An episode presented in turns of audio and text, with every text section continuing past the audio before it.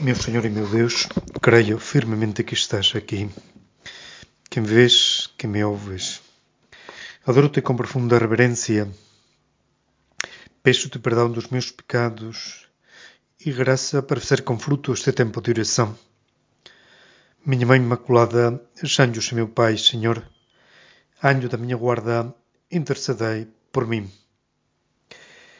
Ouvi contar uma história sen dúbida que debe ser falsa. Porque a historia é un fillo que secuestra a mai, a propia mai. E, ben, realmente, mm, mm, por eso me parece inverosímil. Mas ben, vou contar porque serve para este día de hoxe Nosa Señora das Dores.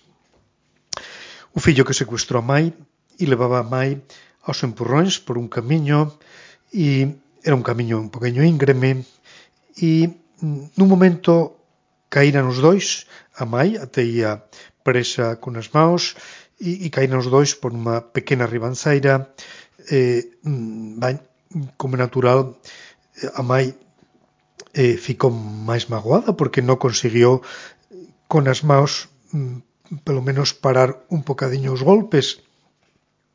Mas cando, cando estaban os dois caídos, a mãe levanta os ollos para o fillo e diz Fillo, magoástete?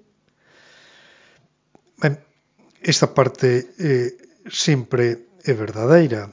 Ya digo, a primeira que un fillo secuestre a mãe me parece inverosímil, mas que unha mãe diga, mesmo estando os dois e ela máis magoada, máis ferida, preguntar, interesarse pelo fillo, Realmente eso sí que é natural. Ben, natural para todas as máis, como é natural, mas yo gostaba que todos fósemos un bocadiño máis. E o Papa intitulou aquel documento, este documento, esta carta do ano da, do, de San José con corazón de pai, con corazón do, de pai. Así José amou a Jesús e así comenzaba a carta. Eu pensaba para este día de hoxe que podíamos tamén intitular Con de mai. Así, Nosa Señora amou a Jesús e nos ama a todos con corazón de mai. Porque ela é a nosa mai e precisamente foi no momento da cruz de máis dor para ela en que recebeu ese encargo, ser a mãe de todos os homens. No Evangelio lemos ese momento trágico e ao mesmo tempo tan bonito porque vemos a Jesús pregado na cruz, sello de dores, onten ya temos meditado esa fe, nesa festa de Santa Santa Cruz, esa todos os sacrificios de Cristo na cruz, Tantas veces podemos meditar cando facemos a vía sacra, cando meditamos na paixão, cando lemos eh, eses textos do Evangelio da paixão.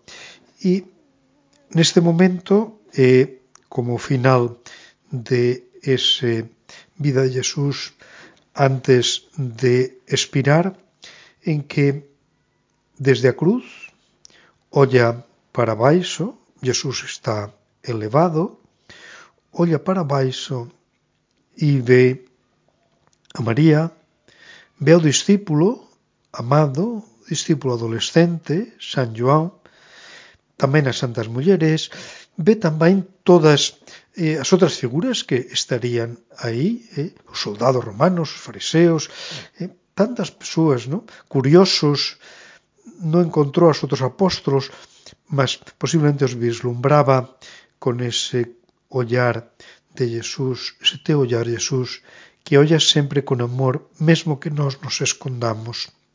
Mas, en primeira, en primeiro plano, aparece Nosa Señora, a mãe, túa mãe, Jesús, e o discípulo amado, San João. E escreve San João moitos anos depois. Estaba junto á cruz de Jesús súa mãe, a irmá de súa mãe e o discípulo predilecto, Jesús disse a súa mãe, Muller, eis o teu fillo. Depois disse ao discípulo, eis a túa mãe. E a partir daquela hora o discípulo recebeu-a en súa casa. E o discípulo que escreve e nos está a contar o que que el fez, o que que el fez, diz que recebeu a María en súa casa, recebeu a María por mai en súa casa. Os traductores costuman dizer os especialistas, non sou especialista, mas ler os especialistas nos ayuda a enriquecer non só o noso entendimento, mas tamén eses coñecimentos que nos levan a amar máis. E costuman dizer que se recebeu María en súa casa é como dizer acolleu a María como coisa propia. Acoller. E acolleu non simplemente para dar eh, un, un cuarto, eh, un, unha solución material, como coisa propia. E como entregarse el a María é dar toda a persoa non simplemente ese receber sino acoller como coisa propia dar darse colocarse ao seu servizo. Porque realmente máis do que receber a María en súa casa en esta expresión tamén podemos meditar que foi María quen a acolleu San João. E en San João tamén estamos tú e eu, fomos acollidos por María, fomos e continuamos a ser e sempre teremos un lugar no corazón da mãe. Esa mãe, como todas as mães, mas non quero só louvar as máis porque quero que todos teñamos eh, ese corazón de mai. Eh, e, como todas as máis, eh, María sofre pela morte do fillo, pela morte de Jesús, pela morte por todos os escarnios que recebeu, por todos os todos esos sofrimentos, eses, esa flagelación, esa corazón de espiños, todo ese camiño da cruz que ela acompañou.